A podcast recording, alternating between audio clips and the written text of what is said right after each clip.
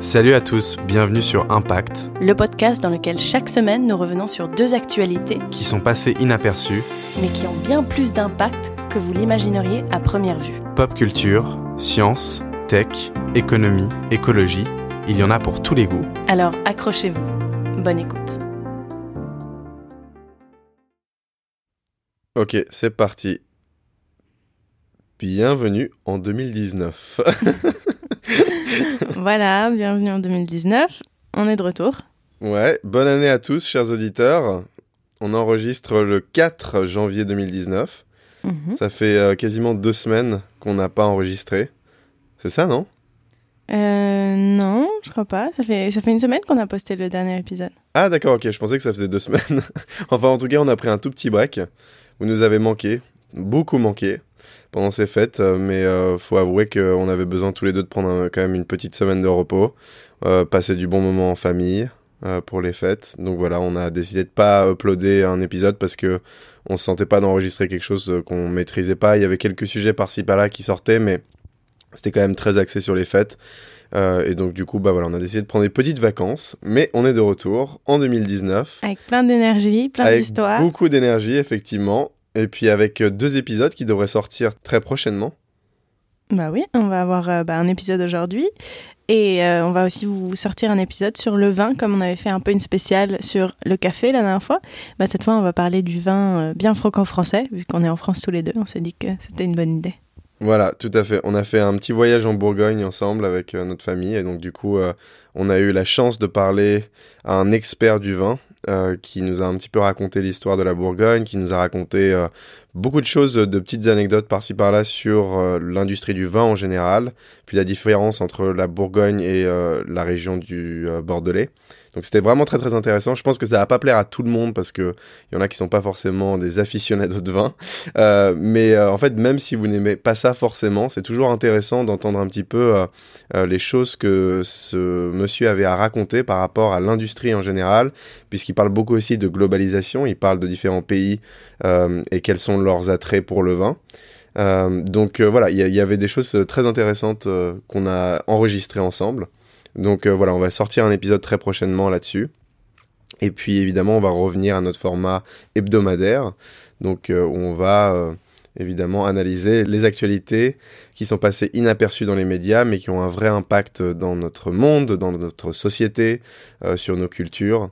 Donc voilà, on va repartir sur le même modèle et en espérant aussi ajouter toujours des petites notes créatives par-ci par-là, donc peut-être aussi interviewer certaines personnes dans les mois à venir. Euh, voilà, on va voir. Ça, évolue euh, un, petit peu. Euh, au feeling. ouais, au feeling, au feeling. Mais, mais voilà, j'espère que ça vous plaît toujours. on a décidé du coup pour cette semaine de faire un top 2018 des podcasts et un top 2018 des films. Donc en fait, moi je vais me focaliser sur la partie podcast, puisque j'écoute énormément de podcasts. Anna aussi un petit peu, mais moins quand même.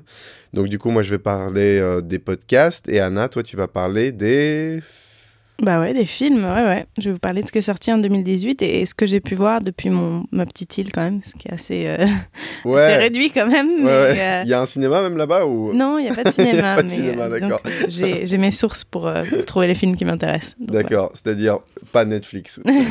non. Des sources plutôt illégales, d'accord. Peut-être, je ne veux pas commenter là-dessus. ok, bon, on va pas faire de la pub à ce genre de pratique.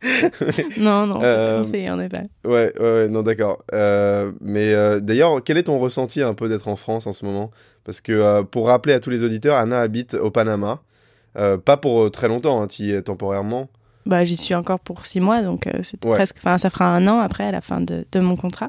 Mais, euh, mais, mais oui. Tu n'es pas euh, panaméenne, quoi. non, non, non, en effet, je suis plutôt française.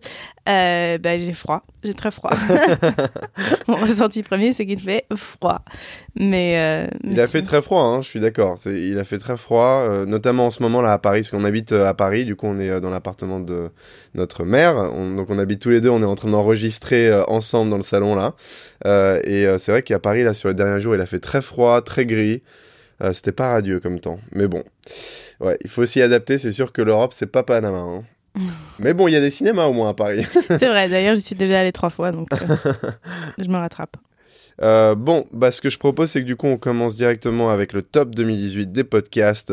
Alors, c'est euh, notre top 2018, hein, c'est pas celui en général. On n'a pas essayé de faire un classement euh, qui est très objectif. C'est plus les podcasts que j'écoute et certains qu'écoute Anna aussi. Donc, on va commencer par le premier dans mon classement. C'est Nouvelle École. Donc, Nouvelle École, Anna, je sais pas si tu en as entendu parler, mais c'est un podcast qui s'est arrêté il y a trois mois qui a été créé par euh, quelqu'un qui s'appelle Antonin Archer, qui est euh, en fait qui, qui avait un statut d'amateur plus ou moins assumé, de, de podcasteur. C'est mhm. pas quelqu'un qui a fait de la radio, c'est pas quelqu'un qui travaille. Pardon? Un peu comme nous. Oui, tout à fait comme nous, exactement.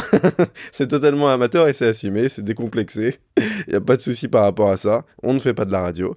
Euh, mais voilà, en fait, grâce à son amateurisme assumé, il obtenait très souvent des réponses vraiment savoureuses de la part des invités qu'il avait sur le podcast. Mm. Ce que j'aimais vraiment beaucoup. Et en plus de ça, il avait une fraîcheur dans euh, son line-up d'invités. Donc, euh, juste pour rappeler un tout petit peu à ceux qui ne connaissent pas Nouvelle École, je pense que ceux qui nous écoutent, la plupart connaissent parce que c'était quand même un des podcasts les plus connus sur le marché français. Euh, mais en fait, il y a, c'est le principe, c'est des interviews plutôt de fond. Donc, c'est de 1 heure à 1 heure et demie, parfois même de 2 heures. Donc, des interviews quand même assez longues de personnalités diverses et variées du paysage français. Euh, et donc, euh, ce qui est intéressant, c'est qu'en fait, il avait une diversité euh, d'invités beaucoup plus intéressante que ce qu'on retrouve sur le JT ou sur la matinale des radios. donc, avec des gens qui sont un peu des professionnels de l'interview. on sent tout de suite qu'il y a un discours assez policé. Ça fait toujours écho à des choses qu'ils ont préparées. Hmm. y a, on, on, sent que les questions, elles ont été calibrées. tu sais que c'est totalement prévisible. En fait, là, ce qui est intéressant avec euh, Antonin, c'est que il arrive à mettre les personnes euh, dans un état de, euh, confiance complète. Et on, a l'impression qu'en fait, ces, invités se confient à un ami c'est là où, l'aspect est très très intéressant. Euh, c'est que euh, il, est, amateur, mais en même temps professionnel dans ses questions. Mais il arrive à installer un espèce d'esprit de, confiance, de bienveillance, qui fait que les interviewés, donc euh, peut-être les invités, je sais pas trop comment on les appelle, mais voilà, se relâchent complètement et partagent des anecdotes sur leur vie personnelle qui sont très très intéressantes. Donc il a eu euh, des personnalités euh, fortes, passionnantes euh, et moins connues de temps en temps du grand public, mais des gens comme Alice Zaguri, comme Oussama Hamar, comme Lorraine Bastide, comme Jean de la Roche-Brochard, Jack Parker, Marina Rollman. Il a eu énormément de gens très très connus du paysage français artistique aussi, donc comme Grinch par exemple, comme Pyjama. Euh, comme Pedro Winter, qui est euh, le manager de Headbanger. Donc voilà, des, gens très très intéressants qui viennent d'horizons complètement différents. Donc euh, de temps en temps, c'est des gens qui travaillent dans, bah, dans le milieu artistique, dans la musique, d'autres qui travaillent plutôt dans les startups, dans les business. Donc voilà, c'est cette variété de situations et de profils et la complémentarité d'une catégorie de gens qui vivent la vie qu'ils ont choisi de vivre. Donc c'est des gens qui sont vraiment le, principe pour Antonin Archer, c'était d'explorer les profils de gens qui sortent un petit peu des sentiers battus et qui ont choisi de vivre leur vie. Euh, et euh, en fait, ça donne vraiment envie de faire pareil, ça donne envie de se lancer. Et euh, moi, si j'ai une chose à dire par rapport à notre podcast qui s'appelle Impact, c'est que s'il y a bien une personne qui m'a motivé à lancer ce podcast avec Anna, c'est Antonin. parce que j'ai compris qu'en fait, on n'est pas obligé de sortir de la radio, on n'est pas obligé d'un journaliste pour pouvoir faire un podcast et qu'en fait bah, ce format qui est beaucoup plus décomplexé un peu plus décontracté aussi attire des gens et les intéresse aussi. C'est des conversations euh, où euh, c'est un petit peu plus euh, du, du, coq à l'âne. On passe, c'est pas totalement structuré comme le récit d'un journaliste ou comme la préparation d'un journaliste radio. Sur les épaules de Darwin. Ouais, voilà, sur les épaules de Darwin. Ah bah ça c'est un podcast que t'adores, Anna. Moi j'adore. Ce... Oui, c'est vrai que j'adore ce podcast. Mais ça pour petit, le coup... petit big up à... sur les épaules de Darwin. Mais oui, c'est scripté entièrement. Il n'y a pas du tout, du tout de, de plaisanterie ni quoi que ce soit. Non, ce podcast c'est très, enfin c'est très sérieux, c'est très bien écrit c'est très intéressant, mais euh, j'avoue qu'il faut s'accrocher, quoi. On peut limite pas faire autre chose en même temps hein, quand on écoute euh, sur les épaules de Darwin, parce que c'est, ça, ça en demande beaucoup. Mm. Ouais, c'est ça, c'est très scripté, quoi. Mm, mm, Euh, mais d'ailleurs, c'est un- non, mais c'est un bon podcast. hein. On devrait le mentionner d'ailleurs dans ce top euh, 2018. Bon, les bah, le épaules voilà. de Darwin, je pense que la moyenne d'âge de cette audience est de 50 à 60 ans, mais C'est sûr. mais c'est quand même très, intéressant. C'est très intéressant. Jeune. C'est assez intellectuel aussi. hein, Oui, dire très, très Ouais. intellectuel. Euh, ouais. C'est pas accessible. On va dire Non. que c'est pas accessible à. Non, il y a beaucoup de références qu'il faut savoir. Il y a beaucoup de choses que je suis obligée de regarder sur Internet quand j'écoute parce que j'ai pas nécessairement le, la fondation pour, euh, pour comprendre de quoi il parle. Bon voilà, donc euh, Jean-Claude Amezen. c'est, euh, c'est pas euh, donc les épaules de Darwin, ce n'est pas le numéro 2 hein, du top. Non, non, non. c'est juste une petite insertion. Mais voilà. Donc on va passer du coup. Petite à- question avant. Est-ce Oui. que tu sais pourquoi il s'est arrêté? Eh ben écoute, c'est une bonne question. Je suis pas sûr. Je le suivais sur Instagram et euh, j'avais un peu de mal à comprendre pourquoi il s'est arrêté. J'ai pas l'impression que ce soit des raisons financières parce que je savais qu'il était financé par ses auditeurs, Mhm, donc directement sur cette plateforme qui s'appelle Patreon. mhm. Euh, mais je pense pas que c'est du point de vue financier qu'il a arrêté ça. Il semblerait, moi j'ai écouté son dernier épisode où il expliquait pourquoi il s'arrêtait. Et il disait que, en fait, après avoir interviewé tous ses invités, donc je pense qu'il a fait ça pendant quasiment deux ans, il expliquait que euh, il avait en fait l'impression d'entendre toujours les mêmes histoires. euh, Mhm. des gens euh, qui s'étaient lancés et qui avaient décidé de vivre leur vie, de choisir leur carrière, Mhm. et ben c'est qu'en fait fallait se lancer. C'était en fait Ah, il, du il coup, lui, retrouvait il s'est toujours, c'est-à-dire qu'il retrouvait toujours le même discours Ouais. dans toutes ces personnes qui venaient de paysages complètement différents, c'est toujours lance-toi. Lance-toi, euh, fais ce dont tu as envie de faire, et puis euh, n'aie pas peur, surtout n'aie pas peur de te lancer, parce que de toute façon, peut-être que tu vas rater, mais ça va te prendre un an, deux ans, voire trois ans. Une start-up, c'est quand même euh, généralement euh, une aventure de 1 à 3 ans, et Mhm. si jamais ça rate, bah ça rate, mais au final, tu as accumulé tellement c'est une aventure humaine en plus qui est très très intéressante, que du coup, en fait, tu en ressors avec quelque chose qui euh, te permettra de toute façon de retrouver un travail qui soit beaucoup plus euh, traditionnel dans une entreprise. Mhm. Euh, Il n'y aura pas de souci en fait. Et la plupart des gens, la raison pour laquelle ils ne se lancent pas, c'est parce qu'ils ont peur du ratage. Ils ont peur de qu'est-ce qui va se passer si je rate. Mhm. Mhm. Euh, ils ont peur aussi d'assumer le fait qu'ils se lancent de temps en temps auprès de leurs proches. Ils n'ont pas forcément envie de le dire parce que bah voilà c'est assez atypique de faire ça. La plupart des gens, même au 21e siècle, même en 2018, continuent à aller vers des modèles plus traditionnels d'entreprise. Donc ils Bah, vont de aller sécurité, trouver, oui. oui, oui. la sécurité, évidemment, Mm. le petit CDI, euh, bien confortable, on a son salaire tous les mois, on a son petit bonus à la fin de l'année, voilà, tout ça, c'est- c'est ouais, la sécurité. Mm. Donc euh, il y a énormément de gens qui, qui ont peur d'assumer ce genre d'aventure, euh, et euh, du coup, bah voilà, il- je pense que il a, il s'est rendu compte qu'après deux ans, bah c'est toujours le même genre de discours qu'il retrouvait, ou en tout cas les mêmes thématiques. Mhm. Et du coup, euh, bah, je pense qu'il a décidé de se lancer. On ne sait pas. Il, avait dit qu'il allait annoncer euh, ce qu'il ferait. Mhm. Euh, et là, ça fait trois ou quatre mois que j'attends toujours exactement On va peut-être le mais- contacter. Hein. Ouais, ouais, je- ouais, ce serait bien. J'ai- J'aimerais beaucoup le contacter et voir si on peut faire une interview avec lui. Ce serait intéressant. on va essayer. On va lui envoyer un petit message. Ouais, on va lui envoyer un petit message. S'il y en a qui le connaissent dans nos auditeurs, n'hésitez pas à nous mettre en contact avec lui. On adorerait l'entendre sur notre podcast, faire une interview long format pour qu'il nous raconte un peu bah, son expérience. Il a, il a un passé assez intéressant. Il est jeune, hein, il a, je crois qu'il a 26 ans, quelque chose comme ça. Et euh, Mhm. à la base, il avait fait HEC. Et puis il est sorti de là, il savait pas trop quoi faire, et c'est pour ça qu'il a lancé ce podcast, Mhm. pour aller à la rencontre de gens qui, eux, savaient quoi faire, Ah puisqu'ils oui, avaient oui, tous, comprends, c'est c'est intéressant. Ouais, ouais, très. Euh, C'était un peu pour comprendre, en fait, comment ces gens-là avaient réussi à se lancer, et comment ils avaient réussi à trouver leur passion, en général, aussi. Ouais. Mhm. Parce que c'est vrai que c'est pas facile de temps en temps, on, on sort euh, du lycée, Mhm. euh, surtout en France, Anna, toi tu pourras en parler un petit peu, on est tous poussés en France à choisir une voie directement, qui Mhm. pas forcément la voie en fait qui nous est prédestinée ou celle qu'on a vraiment envie de, de faire et à, laquelle on a envie de se dédier toute notre vie.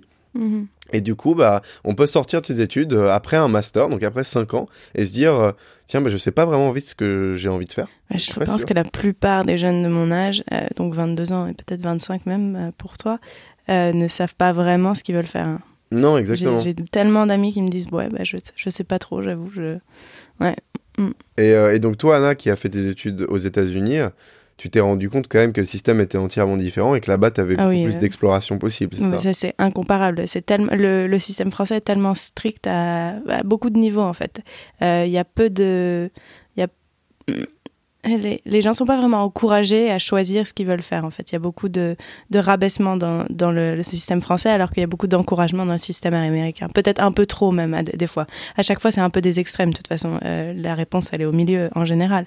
Mais, euh, mais c'est vrai qu'aux États-Unis, on est vraiment poussé à explorer différentes options. Donc, on arrive à l'université et on a deux ans pour essentiellement choisir n'importe quel cours. Et ça comptera quand même dans euh, notre diplôme. Donc par exemple, j'aurais pu faire un cours sur le bouddhisme et puis euh, j'aurais pu faire un cours sur euh, la littérature japonaise, que j'ai fait d'ailleurs, alors que j'ai une licence de biologie.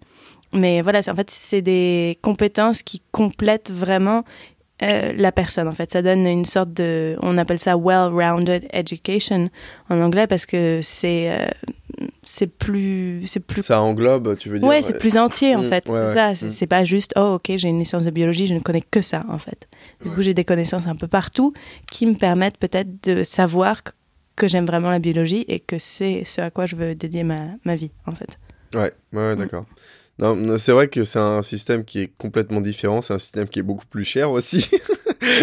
Euh, oui, c'est vrai.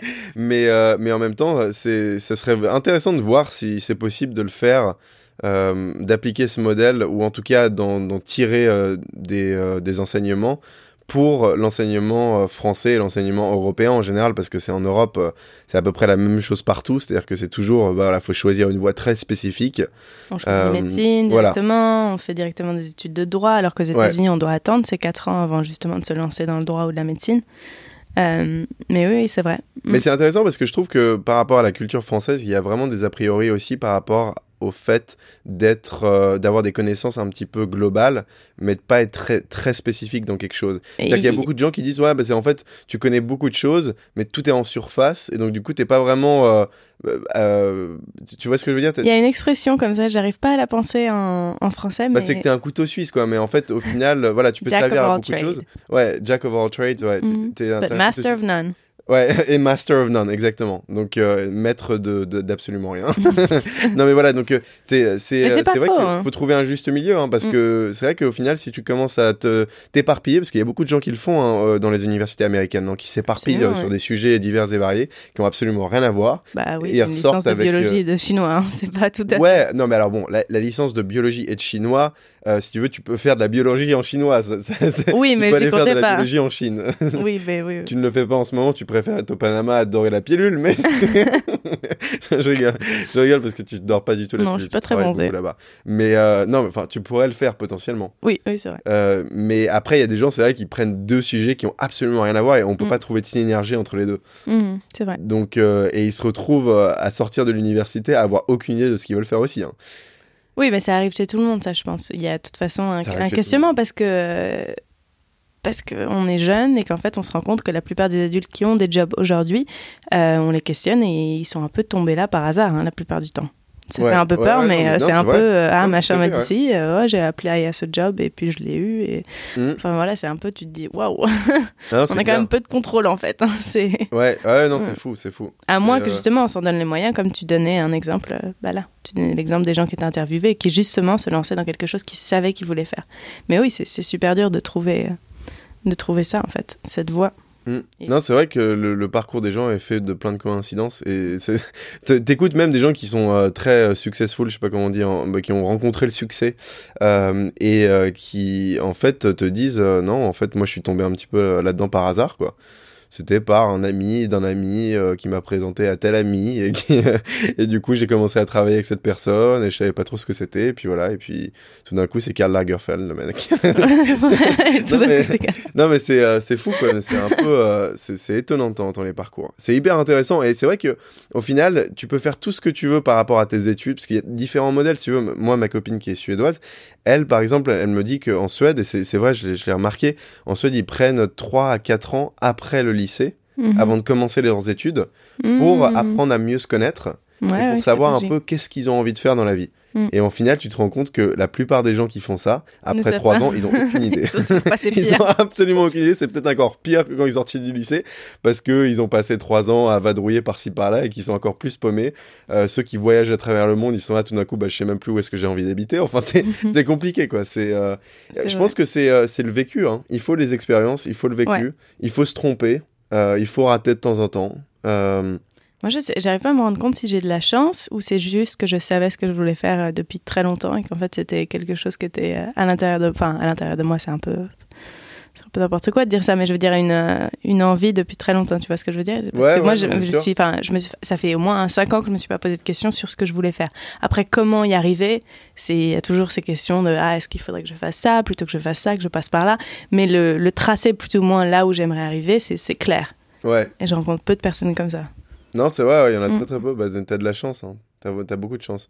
C'est euh, parce que c'est vrai que, enfin, moi, je, je- même à- là, à 25 ans, j'ai toujours l'impression d'être un peu paumé. Je suis pas tout à fait sûr de où j'ai envie d'aller, tu vois. Donc, euh, Mm. mais je sais, en fait, j'ai, plus peur. C'est-à-dire qu'il y a, il y a trois ans, j'avais tr- très peur de ça. Mhm. Et je me disais, mais qu'est-ce qui va m'arriver? Je vais avoir une carrière foireuse, je vais aller dans tous les sens et je vais jamais trouver euh, vraiment ma voie. Et au final, là, je me dis, non, j'ai pas trouvé ma voie encore, mais j'ai plus peur parce que je sais justement que les expériences que je vais vivre vont me permettre d'arriver au bout d'un moment à quelque chose que j'ai vraiment envie de faire. Parce que si tu es motivé, de toute façon, tu vas faire en sorte de trouver ces expériences et de les euh, ça, en réaliser. fait. Bah, c'est ça. De toute façon, c'est plus tu es motivé, plus les opportunités viennent à toi et plus tu les acceptes, en fait. Et tu prends, euh, Exactement. justement, tu, tu prends la main de ceux qui te l'attendent. Mais après, c'est ça, c'est d'avoir peur et de justement ne pas vouloir se lancer dans des choses qui peuvent potentiellement être un peu compliquées. Bah, ça limite énormément en général. Tout à fait. Mm. Bon bah voilà, donc c'était le top euh, des podcasts 2018. Ah. Nous allons passer au top des films 2018. Je rigole. Euh, T'en as combien Non, de podcasts là Parce que. Bon, ok, on va essayer de, faire- on va essayer de ne pas partir sur des tangentes euh, à chaque fois qu'on parle d'un podcast parce que ça va faire On est au très très numéro long. deux, sinon. on va passer au numéro 2 du coup. on va essayer de les faire un peu plus rapide là parce que putain, c'était une grosse tangente. hein. Quand même, là, c'est- bon, c'est pas grave. Alors, euh, le numéro 2 dans mon classement, c'est Vlan. Mm. Euh, je sais pas si tu, le connais, Anna. Celui-là, oui. Ouais, je t'en avais parlé un Mm, peu. ouais, ouais. Euh, déjà, j'adore le format de cette interview qui est plutôt de genre 20 minutes. Ça sort un petit peu de tous les formats qui commencent à être un peu plus longs en ce moment. Donc c'est très facile. Moi, je préfère les interviews long format. hein. Je préfère en apprendre beaucoup plus sur la personne en une heure et demie que euh, d'avoir euh, un sujet traité en surface pendant 20 minutes.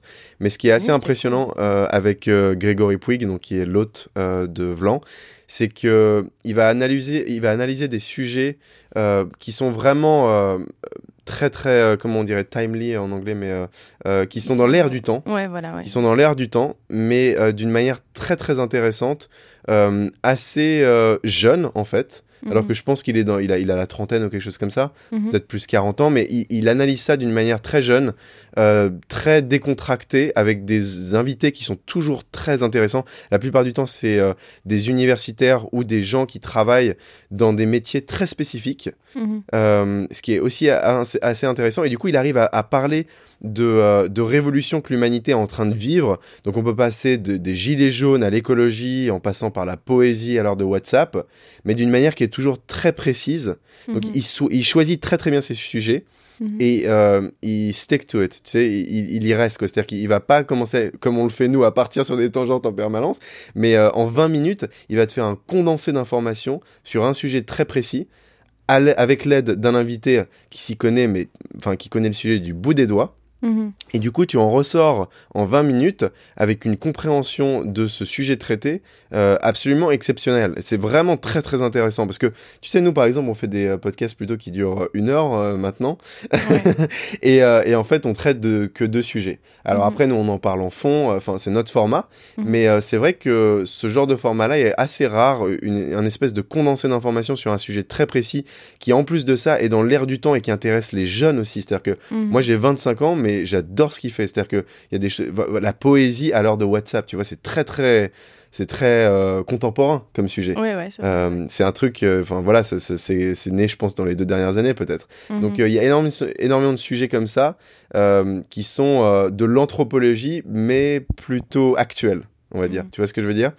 Euh, donc euh, voilà, moi je trouve très très intéressant euh, les sujets qu'il traite en général, la manière dont il pose les questions. Il a une sélection d'invités qui est vraiment incroyable. La plupart du temps, c'est des gens qui sont exceptionnels et à chaque fois j'ai envie d'en savoir plus. Donc c'est du coup de temps en temps dommage que ça dure que 20 minutes.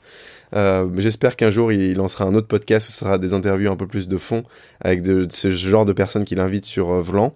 Mais voilà, en tout cas, euh, bravo Grégory, j'adore ton podcast. Euh, J'espère qu'un jour on pourra aussi t'interviewer pour euh, comprendre un petit peu peut-être mieux la manière dont tu poses tes questions, la manière dont tu prépares tes sujets, parce que je trouve que c'est très intéressant. Ensuite, on va passer au troisième podcast qui s'appelle Génération XX. Je sais pas si tu le connais celui-là? Celui-là, non. Non, c'est un podcast de conversation avec des femmes qui entreprennent Hmm. à des âges et dans des milieux différents. Et euh, elles ont tous en commun d'être plutôt passionnées, créatives, imparfaites, inspirées, inspirantes. Enfin, c'est- c'est un podcast qui est vraiment génial parce que c'est un petit peu, euh, on pourrait le comparer à Nouvelle École, Mhm. mais euh, ça a cet angle qui est plus féministe, puisque Mhm. c'est que des femmes qui sont interviewées sur ce podcast. Je pense que c'est important qu'on en ait euh, Ah bah oui, dans euh, ce milieu où en fait les hommes sont ultra médiatisés quand même. Ouais. Euh, c'est marrant parce qu'il y a un podcast, je vais- il n'est pas dans mon top, mais je l'aime bien, qui s'appelle Génération Do It Yourself, Mhm. qui est un podcast d'interview aussi. Donc c'est un homme qui va interviewer des gens qui ont des parcours plutôt entrepreneurial. Mhm. Et en fait, il le disait là à la fin de l'année, euh, il faisait un petit peu un récapitulatif euh, de, de son année euh, en tant que podcasteur et il racontait, il disait le fait qu'il n'avait pas assez de femmes dans son podcast Mhm. et euh, qui disait que voilà, ça tombait un peu par hasard, que c'était pas Ouais, forcément mais- sa faute, etc. Bah écoute, euh, j'ai l'impression quand même que tu es assez bien connecté. Je pense que tu pourrais facilement ramener 50% de femmes sur ton podcast si tu le voulais vraiment. Oui, Donc oui, euh, tu vois, le hasard, du, c'est euh, facile de, de- de mettre la faute sur le hasard dans ce genre de, de cas. Complètement. Donc euh, voilà, moi j'admire beaucoup ce que fait Sian Gibril, donc c'est l'hôte du podcast de Génération XX, Mhm. XX, et j'adore énormément en fait juste bah, bah, sa mission en fait, sa mission. Mhm. Et je pense qu'elle veut aller bien plus loin qu'un simple podcast d'interview de femmes entrepreneurs. Je pense qu'elle est en train de créer en ce moment un espèce de réseau euh, de femmes qui ont envie de se lancer dans l'entrepreneuriat aussi et comment les accompagner. Ce qui est Mhm. très important aussi parce que je pense que on va pas repartir sur une tangente, mais je trouve que les femmes sont pas assez encouragées, même en 2018, même en 2019, euh, à lancer leur propre start-up, à lancer leur Absolument. propre projet. Ah oui, non, non, ça c'est sûr. De toute façon, il y a énormément, énormément de, de setbacks, de, de choses qui, en fait, qui t'empêchent Ouais, de justement te lancer. Ouais, parce ouais. que c'est un monde d'hommes la plupart du temps dans lequel tu veux te lancer. Parce que sûr, tous les mondes sont, les, sont des mondes d'hommes dans la plupart des, des forces du travail.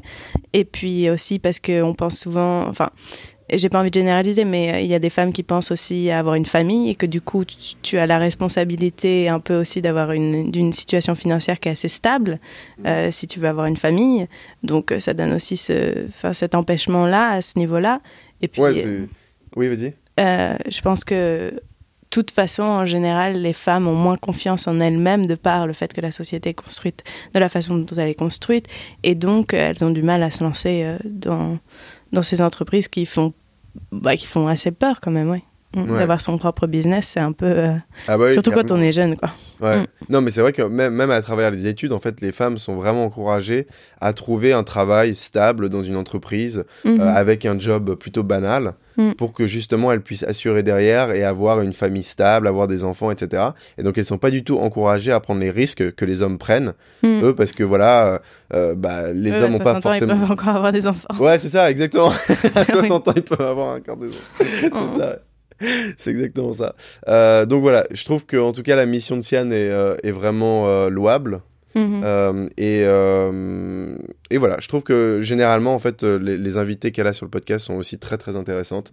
Euh, c'est pas parce que c'est des femmes qu'elles ont un parcours moins intéressant que les hommes ou euh, enfin qu'elles ont rencontré un peu moins de succès ou quoi que ce soit. C'est c'est vraiment, faut sortir de ces a priori là. vous verrez, euh, si vous écoutez Génération XX, euh, les, les femmes que Sian interview ont des parcours absolument passionnants et très très inspirants aussi, euh, autant que les hommes euh, sur Génération Do It Yourself justement qui devrait faire un petit effort de ce côté-là. Bon, alors, donc du coup, on va ensuite passer à un podcast qui sort un tout petit peu des, milieux four. entrepreneuriales, des histoires. Pardon J'ai dit number four. Number 4. on n'est plus très loin de la fin. hein. Euh, J'avais fait un top 5 en fait, donc euh, ça va Ah être bon. assez rapide, on y est presque. Euh, ça s'appelle Sismic. Mm. Je sais pas si tu l'as écouté, Anna, celui-là. Non, mais j'ai déjà vu la. Enfin, je l'ai vu T'as dans vu la mes. couverture ou t'as... Mhm. Ouais. Mm. Euh, Génial. tu as vu la couverture avec le petit signe sismique? Voilà. Euh, c'est presque comme Le- si je le Le connaissais. petit logo de sonde. Qui est d'ailleurs plutôt pas mal. Euh, Bref, non, je n'écoute pas beaucoup de podcasts, comme vous l'avez pu remarquer. Non, Euh, toi, t'écoutes pas trop de podcasts je regarde des films. surtout. Bah, c'est surtout que j'en écoute pas trop des français, je regarde des films, puis j'écoute beaucoup de musique en fait. Ouais. Du coup, c'est un peu différent. La musique qui est plutôt en fait un, un condensé de podcast en fait si on y pense. J'ai pas compris. bah, C'est-à-dire que les paroles d'une musique ont un message à passer Oui. et que les épisodes de podcast ont souvent un message à passer aussi. C'est juste que c'est Oui. un, un- un, un épisode très condensé. À moins qu'on écoute du classique, alors là, le... ah non, ah oui, non, c'est autre chose. Ah, c'est vrai que t'es, t'es une aficionado du classique, toi, c'est ça t'es, une Chopin, euh, une, une Mozart. euh, une non, mais j'aime bien. C'est vrai que j'écoute pas mal de classiques. C'est vrai De l'opéra, même aussi, ouais. Ah ouais Vraiment C'est qui ton préféré? C'est, Chopin C'est, Non, c'est Rachmaninoff. c'est Rachmaninoff? Mhm. Ah, d'accord. Ouais. Pas mal. Que J'ai vu, euh, j'ai vu un concert magnifique euh, à Washington il y a un an, déjà. Ouais. De Rachmaninoff. non, c'est vrai, en plus, c'était incroyable. Bon, bah voilà, en vraiment beau. 2019, Anna a 50 ans. Voir 60 avec... sur les épaules de Darwin. Ouais, c'est ça, hein. pour l'instant, tes recommandations, c'est les épaules de Darwin et les concerts Rachmaninoff. de Enfin, pas les concerts de Non, les- Ah comment on appelle ça? Bah, on appelle ça quand même un concert de Rachmaninoff. on, appelle ça quand même un concert de oui, oui, oui, parce que c'est... Même si, e- e- effectivement, Rachmaninoff est n'est pas sur scène. Ouais. Je tiens à le préciser. Euh, D'accord, ok. On Voilà. appelle ça quand même. un- J'ai quand même 5 apps sur mon téléphone, hein, c'est tout aussi. Ouais, bon, ça, ça s'appelle du minimalisme. C'est autre chose. Oh, peut-être, ouais. C'est un truc euh, qui est assez jeune aussi, en fait. hein. Ah ouais? Bah oui. Il y a beaucoup Ah, de gens qui... ah, il y, a- il y a un documentaire sur Netflix euh, qui s'appelle, euh, bah, je crois, Minimalism. où, Et les gens, ils euh, suppriment leurs apps bah, c'est pas seulement qu'ils suppriment Ah. leurs apps, mais c'est qu'ils décident de vivre un, Ah oui, un- oui, un oui. style de vie qui un est nouveau beaucoup plus minimaliste. Quoi. Ouais, ouais, Ils se débarrassent d'énormément d'objets, ils arrêtent d'accumuler tout et n'importe quoi. Euh, ils font euh, contre moi, à l'obsolescence programmée, des choses comme ça. Ouais, très bien. Bon, ne repartons pas sur les tangentes. Alors, donc Sismic, justement, ce petit logo de sonde qu'elle a vu sur la couverture, mais elle n'en a écouté aucun des épisodes. Bah, en fait, euh, Julien Devorex, qui est euh, l'hôte de ce podcast, il sonde auprès des scientifiques et euh, de penseurs contemporains les trajectoires de notre société avec l'ambition de comprendre pourquoi notre société est au pied du mur et à quoi elle pourra ressembler demain. Donc c'est assez intéressant. Il a interviewé, euh, par exemple, euh, comment il s'appelle Pablo Servigne. C'est euh, ce, ce penseur, ce- celui qui, est, qui a initié le concept de collapsologie. Mhm. D'accord, tu, tu vois ce que je veux dire? Oui, On en a parlé, je pense, dans un épisode, je me souviens plus lequel, mais... Donc voilà, il, il interviewe des gens qui sont très très intéressants et qui parlent de sujets divers et variés comme la déplétion des métaux, la décroissance, euh, mais aussi des problématiques moins médiatiques euh, mais tout aussi épineuses comme celles liées à la géopolitique par exemple, euh, à l'avenir de la médecine ou encore du risque cybernétique. Donc il y a vraiment énormément de sujets traités qui, pour le coup, bah, si on compare ça à Vlan, par exemple, sont un tout petit peu plus, j'ai pas envie de dire défaitistes, peut-être un tout petit peu plus réalistes par rapport aux problèmes que le monde est en train de vivre en ce moment. Mhm. Euh, donc, euh, c'est des gens qui, euh, disons, ont des, visions un tout petit peu sombres, de temps en temps un petit peu pessimistes du monde en général et du futur. Mais en même temps, c'est très intéressant parce que, bah, disons que ça, replace un petit peu les choses dans leur contexte. En, tout cas, pour les gens qui n'occupent pas des positions dans lesquelles ils sont exposés à ce genre de problématiques en permanence. Si tu veux, moi, par exemple, en tant que personne qui travaille dans les médias, je suis pas souvent exposé aux problématiques que euh, la Terre est en train de subir en ce moment ou euh, que nos sociétés euh, subissent. Peut-être un tout petit peu plus nos sociétés, justement, par rapport aux médias. Mhm. Mais la planète, l'écologie, c'est quelque chose auquel je suis pas forcément toujours exposé. Et donc, avoir des gens qui vont avoir une manière de traiter ces informations assez pessimiste, mais en même temps très réaliste aussi, et qui vont parler plus des problèmes que euh, de parler de euh, bah voilà du futur on va peut-être aller habiter sur Mars avec Elon Musk et tout le monde va être content et tout le monde va être des martiens enfin tu vois c'est genre on- c'est c'est euh, c'est un petit peu moins technologique un peu moins optimiste et euh, c'est un tout petit peu plus ancré dans le monde actuel et euh, sur les solutions qu'on a qui sont a. euh, peu nombreuses au Mm. final par rapport aux problèmes qui eux sont dans une dans un Ouais. nombre incalculable on va J'ai lu, euh, hier soir, j'ai lu la liste euh, des, des espèces qui s'étaient éteintes en 2018. Et euh, c'est d'une tristesse euh, sans nom. ouais non mais j'imagine bien ouais Ouais. Au revoir le rhinocéros blanc, déjà. Moi, je... le rhinocéros blanc? Mhm. D'accord. Il en reste deux, donc euh, c'est mort. waouh Au monde. Je savais même pas qu'un rhinocéros blanc existait, tu vois. Bah oui, ça existe pas. Enfin, ça existera plus. Des rhinocéros albinos, quoi. Non, non, non, ça n'a rien à voir. C'est Ah, vraiment une espèce différente. Non, parce qu'il y a, il y a des, des espèces albinos. Par exemple, il y a une baleine albinos très connue. ah, d'accord. Euh, ouais. mais, euh, mais non, non, rien à voir. D'accord. C'est vraiment une espèce à part. Ok. Mm. Et, et donc, en fait, ils vont disparaître en 2019. Bah, il en reste deux, c'est deux femelles. Donc, euh, Waouh.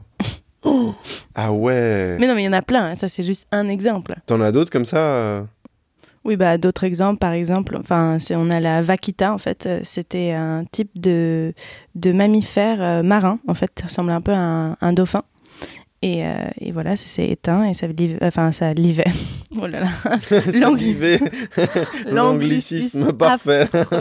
Euh, c'est une espèce qui habitait dans l'océan Pacifique, euh, donc ça, on peut dire au revoir aussi. Il y a plusieurs espèces d'oiseaux, bien sûr, dont des perroquets.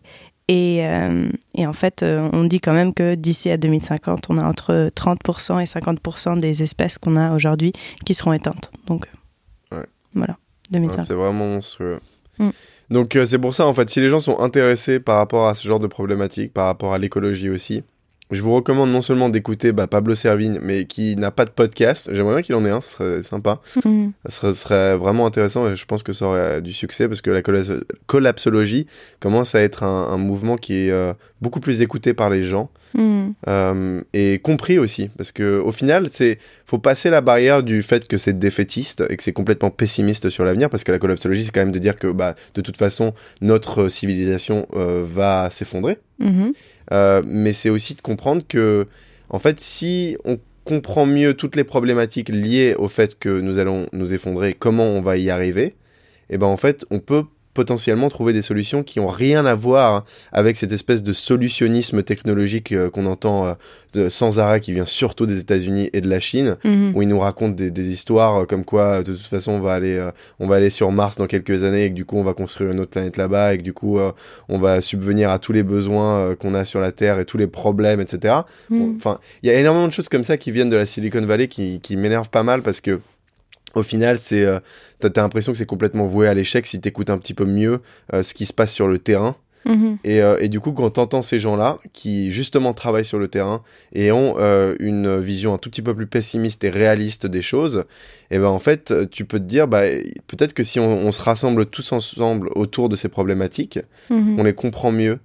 Peut-être qu'on peut arriver à trouver des solutions qui ont rien à voir avec la technologie, Mhm. euh, mais Ou qui vont plutôt Mm. passer par euh, nous et, et notre manière d'agir. Enfin, Oui, le changement de Oui, la personne en général, de- parce que de toute façon, l'abus incite à plus d'abus, en fait. Donc, euh, ouais, donc déjà, le fait qu'on soit dans une société qui consomme beaucoup, beaucoup trop, on va continuer à consommer encore plus et plus et plus, et où est-ce qu'on s'arrête, quoi? C'est un peu...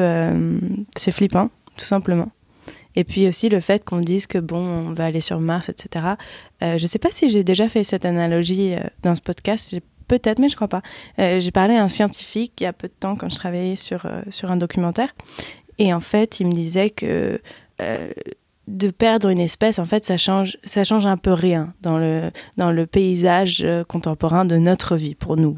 La perte du, du rhinocéros blanc, finalement, qui en a vraiment quelque chose à faire, à part les Mhm. gens qui travaillent justement pour conserver cette espèce. Mais en fait, si on pense plus globalement, euh, c'est comme si on était dans un musée et qu'on perdait, disons, euh, la Joconde. Et puis qu'ensuite on perdait, euh, je sais pas moi, euh, The Birth of Venus, par exemple. mm, Euh, à chaque fois, on perd un tableau dans un musée et finalement le, le musée n'existe plus à la fin s'il n'y a plus de tableau. C'est un peu, c'est un peu ça en fait. Il y a aussi une, euh, une, euh, comment expliquer ça Euh, bah, c'est qu'on perd du patrimoine de, de notre. Voilà, on, euh, pa- on perd un, un patrimoine biologique en fait. C'est Ouais. ça, exactement. Et, euh, et c'est triste parce que c'est, quelque chose de précieux finalement. La diversité du monde fait que le monde existe aujourd'hui comme il est. Et euh, de perdre cette diversité. et de ne rien faire finalement parce qu'on fait un peu rien en étant réaliste c'est bah, si, on développe des voitures électriques, euh, des fusées pour nous oui mais justement c'est ça en fait. Il y a beaucoup de solutions par exemple des voitures électriques. Oui et après, des et hommes après- bioniques. euh, non mais c'est comme les voitures électriques tu vois. Euh, les voitures électriques tout le monde pensait que c'était génial pendant 10 ans. Et après euh, 5 ans plus tard on nous explique que oui mais en fait euh, les matériaux qui sont utilisés dans les voitures électriques ils sont minés en Afrique euh, ouais, et et, que et en Chine, exactement. Ouais, qui avec produit énormément de du charbon. Voilà, exactement. Enfin, c'est toujours Ouais, un peu la solution incite un nouveau problème qui, en fait, était un problème dont on parlait pas. Enfin, bref, c'est un peu euh, waouh. Non, mais Est-ce surtout qu'il y a- en plus, Est-ce qu'il y a une solution qui marche vraiment? Non. Enfin, c'est toujours. euh, Ouais. Non, mais c'est vrai que ce- cette espèce de solutionnisme euh, écologique euh, des batteries, me Eh fait oui. très très peur. hein, parce que parce on utilise tout, euh, des métaux rares mm. qui sont d'une quantité complètement finie sur Et Terre. du lithium aussi, qui Euh, est pas du tout bon pour l'environnement. Très mauvais pour l'environnement. On extrait tout ça avec du charbon, Mm. euh, donc euh, à la manière très très ancienne. Mm. Donc euh, ça fait très peur. Ça fait Dans très des peur parce que- conditions déplorables humanitairement aussi. hein. Oui, puis en plus, non, mais en parallèle, plus, c'est très concentré. C'est-à-dire que les, les ressources de métaux rares sont Mm. concentrées, comme tu disais, en Afrique, mais Mhm. surtout en Chine aussi. A Mhm. rien d'autre. Mm. Et, et en plus de ça, on sait que ça va être très très difficile d'en trouver d'autres. Mhm. Euh, donc peut-être qu'on va finir par euh, trouver des alternatives. Bah, c'est toujours faut, ce que, ce les gens disent. hein. C'est Mm. c'est surtout euh, c'est les Elon Musk, etc.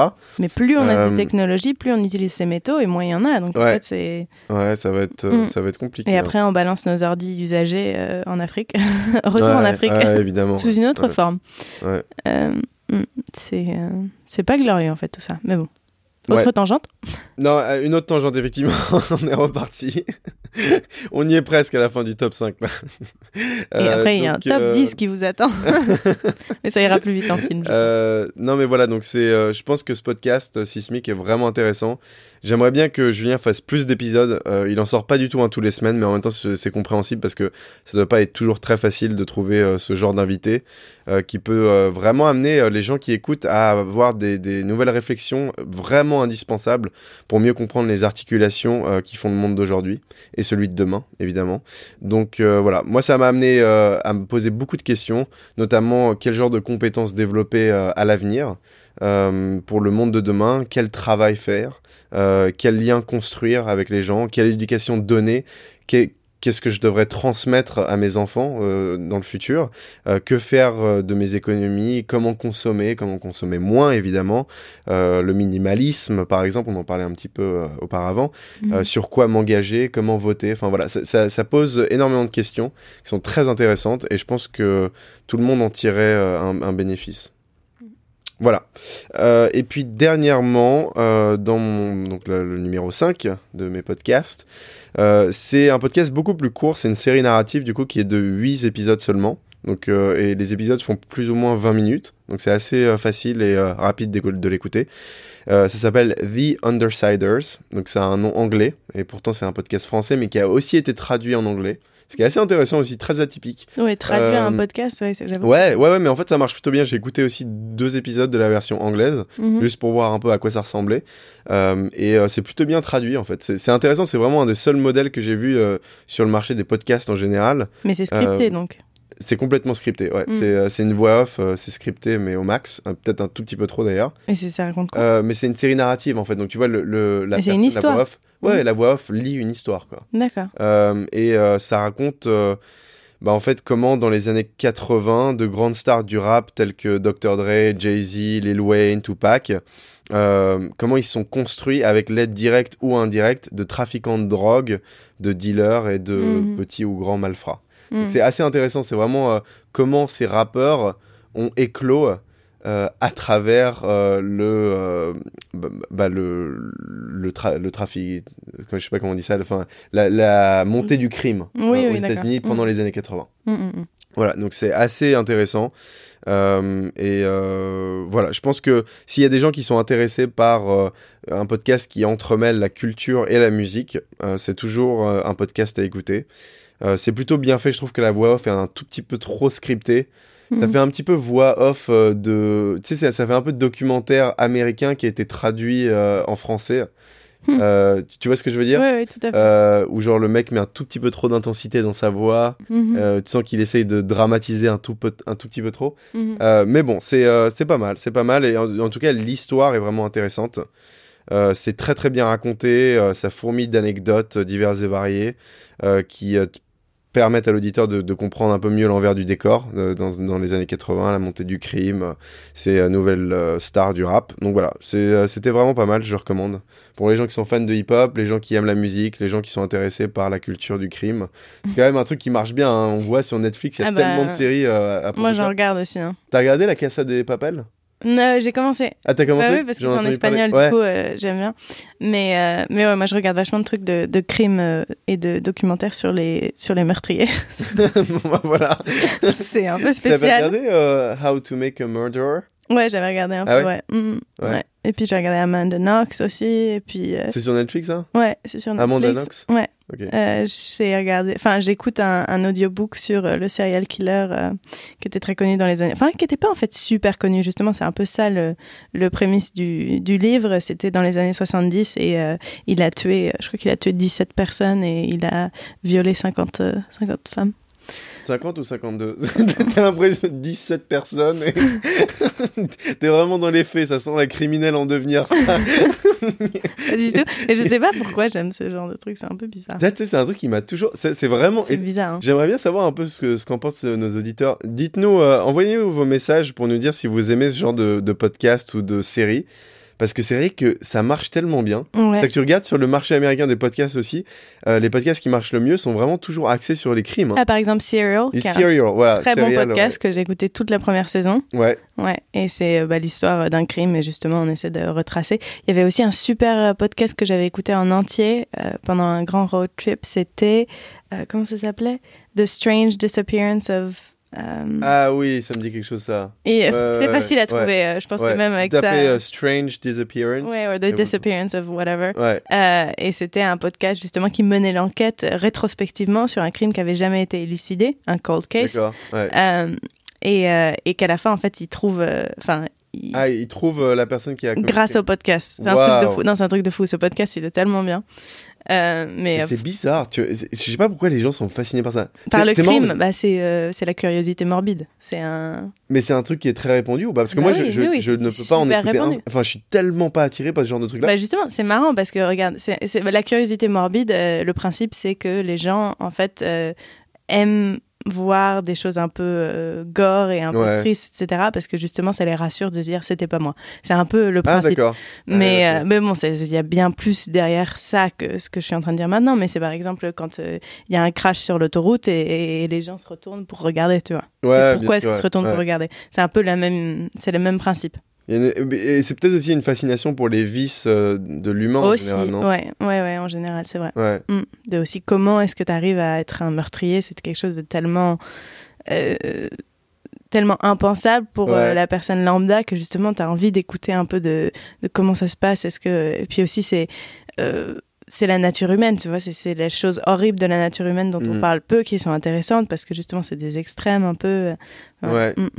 C'est bizarre, hein ouais, c'est une fascination un peu un Ouais. peu étrange Mais euh, tu regardes, c'est surtout aux États-Unis, hein, les, les podcasts Ouais. qui marchent le mieux, et il y en a une masse, mais monumentale. Mm, mm, C'est toujours des affaires de crimes, mm, euh, mhm, de choses complètement morbides comme ça. mhm. Euh, et ça marche du feu de Dieu, quoi. Les gens écoutent, adorent. Et je comprends parce qu'en fait, moi, j'aime bien, par exemple, les films qui sont axés sur ce genre d'histoire. Je Mhm. pense notamment. euh, comment il s'appelle ce film avec Hugh Jackman et Jake Gyllenhaal? Prisoner Prisoners. Mm. Euh, oui j'aime- beaucoup ce film-là. euh, Il y, en a beaucoup d'autres. hein, Seven, Seven, c'est génial. super film Euh, donc, il y a des films qui sont excellents, qui traitent un peu de ce, ce genre de sujet. Mais en fait, moi, ce qui me rassure, c'est de savoir que c'est pas vrai. C'est-à-dire que c'est des histoires complètement fictionnelles. Et du coup, j'aime bien les regarder parce qu'effectivement, bon, c'est toujours extrême. C'est des courses-poursuites, c'est violent, c'est euh, c'est noir en même temps. Enfin, il y a énormément d'aspects que j'aime beaucoup. Mais alors, par contre, regarder un documentaire ou écouter un podcast sur une histoire vraie de crime, mais ça, je peux pas, quoi. Ça me fait beaucoup trop flipper. Je me dis, c'est horrible. C'est pas possible que ce. L'histoire, il y a une affaire, euh, l'affaire du petit euh, Grégory euh, en France, que j'avais Mm. un peu suivi, mais c'est morbide, mais c'est horrible de d'écouter ce genre de truc-là. Moi, je me sens mal après. Genre, j'ai même pas. Enfin, j'ai aucune motivation, euh, je me sens pas bien et tout. Enfin, c'est. Mm. Mais peut-être que les gens, enfin, des gens ressentent, comme tu disais, cette espèce de. il se rassure parce Ouais, que Ouf, ouais Ouais, je dis, c'est génial, c'était pas moi, quoi. Génial, je suis bien assis dans mon canapé au chaud en train de boire une tasse de thé. Tout va bien. Ici, tout va bien. Donc, il y a des gens qui se font massacrer à la tronçonneuse. Non, c'est horrible. non, j'avoue que je comprends pas trop. J'aimerais, je vais rechercher un peu plus sur la psychologie de, de tout ça. Mais euh, aussi un autre petit podcast euh, pour les gens qui parlent anglais. Euh, ça s'appelle The Habitat et c'est intéressant parce qu'en fait c'est une expérience euh, qui a été faite euh, à Hawaï sur une montagne et en fait c'est ils ont recréé euh, ils ont recréé le le comment ça s'appelle? L'écosystème ou l'habitat de. l'habitat qu'il y aurait sur Mars en fait. Ouais, un des ça, premiers ouais. habitats qu'il y aurait sur Mars qu'on a testé, que la NASA a testé. Ouais. Donc c'est vraiment dans les normes et ça regroupe bah, sept, sept scientifiques, donc des gens super intelligents qui sont ensemble euh, pendant un an. Euh, génial. parce que euh, c'est euh, la période de temps dans laquelle ils devraient être ensemble et c'est une étude un peu psychologique sur euh, comment les gens s'entendent et puis euh, est-ce qu'ils deviennent pas fous euh, de rester ensemble pendant un an dans un endroit clos quand même Ouais. ils ne peuvent pas sortir dehors et c'est quand ils sortent dehors ils doivent avoir euh, toute la combi etc c'est vraiment euh, c'est vraiment intéressant Euh, tu l'as écouté toi ouais j'ai écouté tout en entier ouais, Ah, je Mm. savais pas du tout parce que j'en ai entendu parler, mais je l'ai pas écouté. ouais. C'est vrai que ça avait l'air assez fascinant comme concept. Bah mais oui, c'est vrai, du coup, c'est euh, pas une fiction hein, pour le coup. ah non non c'est Ouais, pas une ils l'ont vraiment des vrais fait. gens avec des vraies interviews C'est un, documentaire en fait. C'est bah un oui c'est ça reportage. c'est un reportage Ouais, d'accord. Mm, mm, mm. Ok. Waouh, Ouais. c'est génial. Mm. Et en fait, c'est vraiment, enfin, les datas qui ont été collectées de, de cette expérience a été envoyée à NASA justement pour essayer de comprendre s'il faut mettre des couples déjà, si ça c'est une bonne idée, ou si justement il faut mettre des gens de- du sexe opposé. Euh, Enfin, vraiment d'essayer de comprendre quel type de personnes seraient mieux amises à supporter ce genre de conditions, parce que c'est quand même un peu horrible, quoi. Et puis euh, la nourriture, c'est pareil aussi. Ils mangent Mm. que euh, certaines. euh, De l'herbe. bah, ils mangent des trucs déshydratés, etc. Ouais, Tu ouais. vois, il y a presque rien. Enfin, Ouais. il y a rien, il y a rien de frais. Et puis, euh, ils ont quand même une, une, euh, une communication avec le monde extérieur, avec leurs proches, qui est retardée de 20 minutes, Ah ouais. parce que c'est le temps que ça mettrait à arriver. Et Ouais. en plus, c'est par email seulement. Oh là là là là. Et je crois qu'ils ont seulement accès à Wikipédia comme page. Et euh, il y a eu les attentats à Paris. Et en fait, il y a un Français, euh, un Parisien, qui est dans, la, dans le The Habitat à ce Ouais. moment-là quand ça se passe. Et donc, il y a aussi tout ce... Oh là là, putain, ça doit être passionnant. Ouais, Ouais, oui, il tout sait pas si sa famille va que- bien. ouais, et puis, ouais. il est, ouais, il sait pas s'il veut arrêter. Enfin, bref, voilà quoi. Waouh. Ouais, non, c'est intéressant. Mais il y, a- Mm. il y a un film qui s'appelle euh, The Martian. The Martian, Ouais, ouais, qui ouais. est avec... Traite un peu du euh, même sujet, c'est euh, Matt Damon. Matt Damon. Ouais, qui, vit sur Mars justement. Enfin, qui est Voilà, installé. ça. Bah, alors lui, pour le coup, il est tout seul. Il n'y a lui, pas de question s'il va trouver des couples ou pas, etc. C'est... Le Mm, mec, il est seul tout sur Mars. Bah, il s'est fait oublier. C'est pas qu'il s'est fait oublier? Non, non, c'est que tous les autres sont non, morts. ouais, bah ouais. Tous les autres sont morts. Il fait pousser des patates ou je sais plus quoi. Oui. Mm, mm. Ça va être. En, en tout cas, qu'on en pense du bien ou pas, l'exploration sur Mars va être fascinante dans les 20 prochaines années. Mm. Ça va être fascinant. Oh, bah oui, oui. te rends compte? C'est c'est, euh, c'est dans combien de temps? C'est peut-être. euh, je sais pas, Elon Musk il disait que c'était dans 5 ans. enfin, un, un tout petit peu plus, je crois, il disait en 2025. Il voulait envoyer euh, des gens sur l'espace pour euh, commencer à y habiter. L'espace, pardon, sur Mars, Mm. pour y habiter. Tu te rends compte, c'est fou, hein, Moi, dans je pas si longtemps que ça. pas. Ah, il est hyper optimiste. hein. Je pense, ouais. Ouais. Je pense qu'on est plus dans le 15 ans. J'espère. Mais ça va être incroyable, quoi. Enfin, on va vivre euh, un film du type euh, Interstellar, mais euh, en vrai, quoi. Ouais. Tu te rends compte, là, le genre de documentaire qu'il y a à faire là-dessus Ça va être. euh, Oui, j'ai j'ai- même du mal à y penser, en fait. hein. Comme carrément que c'est quelque chose dont on pense vraiment comme une solution, tu vois. Non, non, mais ok, non, non, mais mis à part le fait, c'est pas une solution. On- je pense qu'on est tous les deux d'accord là-dessus. Oui, Tu veux dire pour sauver la Terre? Oui. Oui, non, mais c'est pas ça. Je, je dis plus euh, parce que je pense qu'Elon Musk a même pas vraiment forcément l'ambition de sauver euh, la planète Il veut grâce juste aller à voir ce qu'il y a l'exploration sur sur Mars. C'est plus d'aller installer des hôtels. Mais Il c'est incroyable, payer ça. C'est vraiment, on a une mentalité colonialiste non, mais je au possible. Non, mais c'est mais c'est ça. C'est on a une mentalité colonialiste au possible. Ah bah, Et on monstrueux. s'est, mais on s'est rendu compte quand même que c'était un échec à chaque fois qu'on avait essayé de coloniser justement euh, des, euh, des sociétés. Hmm. Et on est en train de le refaire sur Mars. On sait pas. Enfin, on que- coloniser quoi? Il y a pas grand-chose sur Mars pour l'instant. hein. D'après les études, il y a très très peu de choses. Ils ont, ils ont trouvé des- une espèce de forme de vie cachée euh, dans des calottes qui sont bourrées de sel en fait. Mhm. mais il semblerait que euh, il y, a, y a de l'eau en fait sous ces calottes euh, glaciaires. Ouais, ça j'avais lu un peu là-dessus aussi. Donc Mais- euh, ouais, enfin bon. Non, mais c'est même pas la question de coloniser, c'est coloniser l'espace, quoi qui, Ouais. qui, qui, en fait. Après, c'est toute la question de, j'allais dire, qui nous est pas destiné, mais en fait, on sait pas. Enfin, c'est- Ouais, ouais, non, c'est sûr. on parle dans des ouais. trucs euh, Voilà, là on va partir sur une méga tangente si on. très donc, mais euh, c'est super intéressant, quoi. C'est sûr que ça va être très, très intéressant. Ah bah ouais, ça va être Mm, Au point de vue euh, psychologique aussi de, de l'humain en général. Ouais. Bah, il parle même, euh, mis à part euh, Mars, il parle aussi de- d'une course euh, au.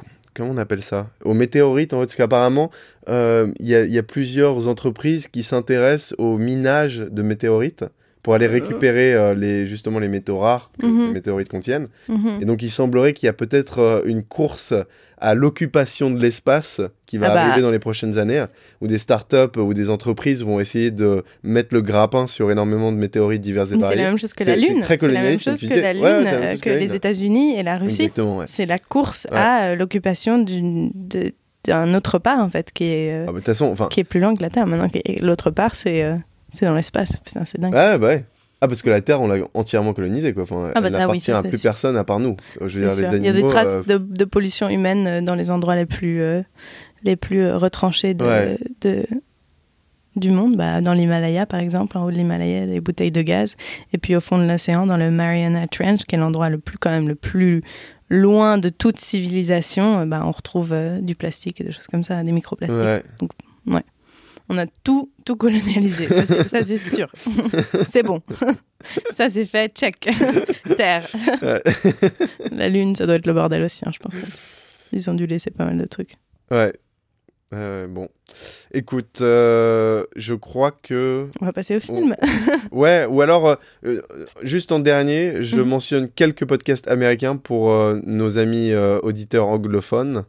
Euh, je vais pas en parler, hein, je vais juste mentionner deux, trois noms si vous êtes intéressés par les podcasts américains. Moi, j'écoute énormément de podcasts d'interviews, donc du coup, je vais en recommander certains. Il y en a un que Anna aime beaucoup aussi qui s'appelle Waking Up de Sam Harris. Des interviews très intellectuelles pour le coup. Ah oui, très. Alors là, accrochez-vous parce que préviens. c'est pas qu'anglophone qu'il faut être, c'est expert en anglais. En anglais hein. Ah oui, oui. Euh, parce qu'il y a des mots. Fou. Il y avait des choses que je comprends pas, moi. Ouais, ouais, non, c'est très très complexe. C'est très philosophique, très intellectuel, Mm. euh, mais en même temps, les invités sont toujours excellents. Et puis Sam Harris, surtout, pose des- les, les Ouais. bonnes questions. Il, Mm. il est excellent quand même, lui. hein. Ouais, ouais, il est, bah, il est- Mais c'est un universitaire là-bas, je crois. Ou un- je, sais- je sais plus exactement ce qu'il a fait auparavant, mais euh, C'est pas la psychologie qu'il a fait, ouais, je crois qu'il a fait de la psychologie, ouais. Mm. Mm. Euh, mais très très intéressant. Euh, après, euh, dans des choses un peu plus accessibles, je dirais le podcast de Joe Rogan, qui est monstrueux euh, aux États-Unis maintenant. Euh, je crois que c'est le premier podcast d'interview en fait. Euh, et ce que j'adore, c'est l'effet plutôt décomplexé, décontracté. C'est des interviews aussi long format, c'est trois heures de temps en temps. Donc euh, c'est des trucs que tu mets plutôt en fond quand tu cuisines ou des choses comme ça. Mais en même temps, tu as, cet aspect super décontracté que Joe Rogan a à mettre en place dans son studio. Où, euh, comme un petit peu sur Nouvelle École, les gens se confient à Joe euh, d'une manière euh, qu'on retrouvera jamais sur euh, les, euh, les médias classiques euh, ou sur les chaînes de télé. Donc il avait fait no- notamment cette interview avec Elon Musk, dont on avait parlé dans notre podcast justement, Mhm. euh, qui était génial parce que c'était la première fois que tu rencontrais un peu le personnage Elon Musk, enfin qui est, est derrière le masque en fait, parce qu'il y a le masque du businessman, mais derrière il y a aussi un humain et c'était très intéressant de, de retrouver un petit peu euh, bah, de l'humanité dans Elon Musk pour la première fois à travers une interview où, on parlait de lui en tant que personne Mhm. et pas que en tant que businessman. Donc euh, c'était vachement bien. Et d'ailleurs là, il a, Joe Rogan Mhm. a annoncé qu'il allait faire une interview avec euh, Kanye West. Ah, ouais, ça va être intéressant. Ça, ça va être hyper Ouais, intéressant. Ça va être une interview de 2 à 3 heures, donc super longue. Et euh, apparemment, en fait, c'est une interview qui va être très focalisée sur les problèmes psychologiques euh, que Kanye West a. Parce Mhm. qu'il en a, et il en a parlé. Euh, et en fait, il a réalisé qu'il pouvait pas parler de ce genre de problème-là avec les médias traditionnels. Parce qu'à Mhm. chaque fois que les Bah, médias traditionnels l'invitaient sur un plateau, c'était pour parler de Hey Kanye, how are you doing, man? Like, tu sais, genre, quels sont tes projets en ce moment? Genre, quel Oui, y est a ton de dernier fond, album et ouais. tout? Tu vois, c'est toujours le truc classique. Mhm. Euh, désolé, j'ai pris. C'était hyper mauvais comme interprétation. Non, c'était pas mal. euh. mais, euh, mais voilà, enfin, tu vois, genre, en fait, lui, il a envie de parler très sérieusement des problèmes psychologiques qu'il a. Mhm. euh, parce que il- ça fait des années, en fait, qu'il qu'il combat ça. Mhm. Euh, et donc, euh, je pense que ça va être une interview euh, assez fascinante. Bah, c'est l'histoire de la personne derrière la personnalité. Exactement, exactement. Mm. C'est c'est intéressant de comprendre la personnalité derrière les façades que les médias dressent de ces personnes-là. Tu vois ce que je veux Mhm. dire? Oui, oui, tout à fait. Parce que c'est pas que eux, c'est pas forcément toujours le problème euh, qui vient de, euh, de, de ces gens-là. Mhm. qui sont un peu plus grands que nature, mais c'est aussi la manière dont les médias dressent leur portrait. C'est-à-dire que, ça, tu vois, ils les invitent, ils ont préparé leurs questions, et c'est toujours des, in- c'est des questions très banales, tu vois, genre, euh, Mm, mm. racontez-nous un peu combien de chiffres d'affaires vous faites par année, euh, monsieur euh, Elon Musk, tu vois, des trucs comme ça, genre, c'est pas, c'est pas hyper intéressant si t'as pas envie sur d'en la personne. sur la personne. ouais. ouais, ouais, c'est ça. C'est sur la personnalité de la personne. Et du coup, le problème, c'est que du coup, tu te retrouves avec des gens qui adorent critiquer ce genre de personnes-là parce que bah ils ont l'impression que ils ont tout pour eux, que c'est que le succès, euh, que Mm. c'est que l'argent et que euh, euh, ils ont aucun problème que la plupart des gens ont en général. Et en fait, c'est pas du tout le cas, tu vois. Genre Kanye West, euh, il n'arrive pas à parler dans les médias traditionnels du fait qu'il a des problèmes avec euh, tout ce qui est euh, psychologique. Euh, et euh, c'est dommage, tu vois. C'est important.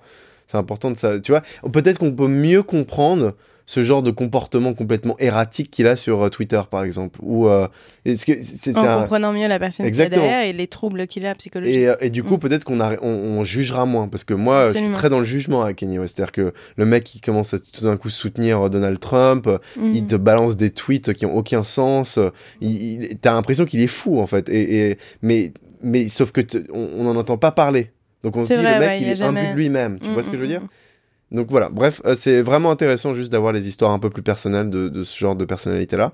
Et pour, euh, voilà, pour en finir avec les interviews euh, de, de podcasts américains, Joe Rogan, je pense, c'est vraiment le, le meilleur de- dans ce sujet-là.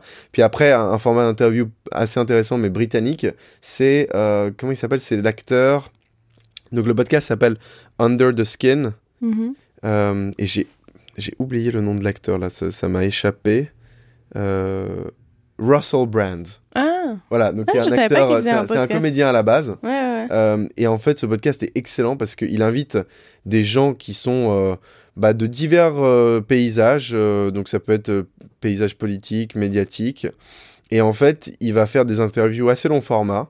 et il va traiter d'énormément de choses qui sont très sérieuses. Et il va distiller un tout petit peu de comédie dedans. Mhm. Euh, ce qui fait que ça va être quand même un, un petit peu décontracté. Euh, D'ailleurs, il y a eu un interview entre Russell Brand et Jordan euh, Peterson. Ouais, Jordan Peterson dont on parlait dans l'épisode dernier. Ouais, Ouais, ouais, tout à fait. Je l'ai pas écouté d'ailleurs, ce serait intéressant. Mhm. Euh, il faut que je l'écoute celui-là, pour le coup, parce que à mon avis, ça va être un Ça sacré clash. s'appelle Kindness versus Power. Donc la gentillesse versus euh, le pouvoir. D'accord, ok. Euh, je vais l'écouter. ouais, j'ai- J'aime beaucoup Russell Brand en fait. Je, Mm. je m'identifie beaucoup à ses valeurs. C'est quelqu'un qui, qui est toujours euh, un, un petit peu tiraillé entre différentes euh, perspectives du monde. Ce qui est intéressant et ça se ressent beaucoup euh, dans les interviews et les questions qu'il pose. Et c'est quelqu'un qui est en même temps très marrant aussi quand même parce qu'il arrive à, à rigoler de choses euh, auxquelles on pourrait... Enfin, c'est difficile de trouver de la comédie dedans mais il y arrive et euh, d'une manière très fine. Donc voilà, je recommande ce podcast euh, même autant que Joe Rogan parce que le- les gens qui l'invitent sont toujours très intéressants mais qu'en plus de ça, Russell Brand est, est quelqu'un de formidable. Voilà. Mhm. Donc euh, je pense que on a fait un peu le tour des podcasts français puis américains. Il y en a des tonnes d'autres que je pourrais recommander. Euh, Je le ferai peut-être dans un autre épisode plus tard. beaucoup en de 2017. podcasts, Ouais, j'écoute beaucoup de podcasts. ouais, J'adore ça. J'écoute des podcasts plus que je regarde de séries ou que je regarde la télé en général. Mhm. Mais euh, ça, en fait, ça me permet, euh, moi personnellement, de sortir un tout petit peu de la frénésie de l'info en continu Mhm. et euh, de l'instantanéité des réseaux sociaux. Et du Moi, coup, mais tu, tu, quand tu écoutes un podcast, je pense que c'est important déjà pour savoir, tu, tu fais quelque chose en même temps ou tu, des fois, tu es même Ah, assis et t'écoutes? Je fais toujours des choses en même temps. Toujours? Ouais, toujours. Mhm, D'accord. Euh, moi, ça, ça me permet juste, en fait, déjà, je travaille beaucoup sur les écrans, donc euh, Mhm. je passe quasiment 8 heures par jour euh, sur les écrans, Mhm. et du coup, j'adore, euh, en fait, sortir déjà des réseaux sociaux, parce que je travaille sur les réseaux sociaux aussi, Mhm. donc euh, vraiment, j'en ai ma tasse, tu vois, genre à la fin de la journée, j'ai pas du tout envie d'être sur les réseaux sociaux, Mhm. et j'aime bien me, me plonger dans une espèce de bulle, en fait. Mhm. J'adore mettre un casque, tu vois, et, et commencer à écouter une voix, Mhm. et puis euh, laisser mon imaginaire compléter, en fait, l'image que je n'ai pas, du coup. Tu vois Mais tu fais quoi en même temps? Euh, ah bah alors je fais je cuisine, je fais du sport, je fais beaucoup de sport. À chaque Mhm. fois que je fais du sport, j'écoute euh, un podcast. Ah, C'est Parce pas que je vais pas à la gym moi, je, je fais je fais que mon sport chez moi. Mhm. Euh, donc du coup je le fais. Bah, moi aussi, je fais du sport, mais du coup, c'est pas bête d'écouter un podcast en même temps. J'avais jamais pensé. Ouais, bah les gens écoutent beaucoup de musique pour se motiver, mais en Ouais. fait moi j'aime plutôt écouter des gens. Ouais, je vais essayer. Ouais, je fais ça, je le fais quand je cuisine. Et Mhm. puis sinon écoute, dans les transports de temps en temps c'est tout. Mais euh, du coup ça me permet quand même d'écouter euh, facilement euh, une heure de podcast par jour, ce qui est beaucoup. Euh, voilà. Bon bref, du coup on va passer au top des films. Oui. avec Anna. Au top des films, c'est parti. Euh, par contre, je tiens à préciser que bah, j'ai pas tout vu. Du coup, euh, c'est vraiment euh, ce que j'ai réussi à voir et puis euh, ma, mon ressenti des films que j'ai réussi à voir. Donc, c'est pas un classement qui est super objectif, mais par contre, j'ai quand même, je pense, des plutôt bons goûts en termes de cinéma parce que j'ai vu beaucoup, Ah bah de, beaucoup de films. Du coup, je pense qu'on peut faire confiance à la qualité des films, en tout cas, que je vais vous proposer. Donc, on va commencer par le 10 euh, pour changer un peu le format. Oh là là, Ouais. attention. Euh, et donc, le on va aller un peu plus vite par contre. hein, parce Oui, oui, oui, on va aller un peu plus on bas. va De toute façon, je vais pas m'étendre. Ouais. Je pense pas que je vais faire de spoiler. Je préviens si j'en fais. Mais euh, c'est pas, c'est pas l'idée. C'est plus de vous donner un ré- résumé, un ressenti. Donc, numéro 10, ça s'appelle Sans bruit. Euh, et puis, ça a été quand même un, un phénomène au box-office euh, aux États-Unis. Et c'est un film d'horreur euh, qui est sorti en 2018, donc. Et c'est la troisième réalisation de l'acteur John Krasinski, qui est en fait un comédien qui était, par exemple, dans The Office. Je sais pas si ça se regarde beaucoup en Ouais, France, mais je crois que c'est assez The connu. Même, ouais. Du coup, c'est c'est un comédien en fait, donc c'est vraiment, c'est vraiment marrant de le voir dans un, dans un film à suspense et surtout dans un film d'horreur. Quoi. Ça, ça- en fait, on penserait que ça lui va pas, mais finalement, il fait ça très bien parce qu'il est aussi acteur dans ce film. Et il met en scène sa femme, Emily Blunt, qui elle est géniale aussi dans le film. Et euh, donc, Sans bruit se déroule dans un monde complètement dévasté suite à l'arrivée d'une mystérieuse euh, créature qui est en fait ultra sensible au son. Et euh, à chaque fois qu'il y a un son fort, n'importe quel son, les créatures sont alertées et euh, mangent la personne, plus ou moins. Quoi? C'est quoi ce truc? Donc il faut être extrêmement silencieux. Waouh, c'est Ouais. énorme comme concept. Et ouais, donc le concept est vraiment cool. Et euh, c'est l'histoire d'une famille. euh, Ça se, ça se concentre sur leur petite vie, euh, qui vit sur une ferme et qui essaie justement d'être très silencieuse. Sauf qu'il y a un petit problème, c'est qu'ils ont une petite fille qui est sourde et du coup qui ne se rend pas compte des sons qu'elle produit. Ah oui, oula. Euh, donc ça ajoute un, eff- un effet un peu de, de suspense tout le temps, quoi, parce qu'on est tout le temps focalisé sur cette petite fille euh, à deux qui. secondes de brailler. euh. c'est pas nécessairement de brailler, mais c'est de, de tomber, par exemple. Ou, Ah oui, d'accord. Tu vois, vraiment, parce qu'elle est, elle est inconsciente des sons qu'elle produit ou de. de- Voilà, exactement. Et elle sait pas justement quand le danger est là. Donc c'est c'est vraiment. C'est intéressant comme film, je le mets en dixième parce que c'est pas, euh, c'est pas un film que je vais revoir 50 fois, mais euh, que j'ai trouvé quand même vraiment bien pour un film d'horreur et euh, qui fait pas trop peur, on va dire. D'accord. On n'est gore pas- ou pas? Non, justement, c'est Pas gore. C'est un film d'horreur, mais pas trop gore. Bon, il y a un peu de sang, mais, euh, mais c'est pas, euh, c'est pas Saw, quoi. On- n'est pas en train de vous recommander Saw. C'est vraiment. un-. C'est cool, en tout cas. Et le concept est intéressant. Euh, en neuvième, j'ai mis un film qui s'appelle First Reformed. Euh, qui est techniquement sorti en 2017, mais qui a été dans les salles joué beaucoup plus en 2018, donc c'est pour ça qu'il fait partie de ce, classement.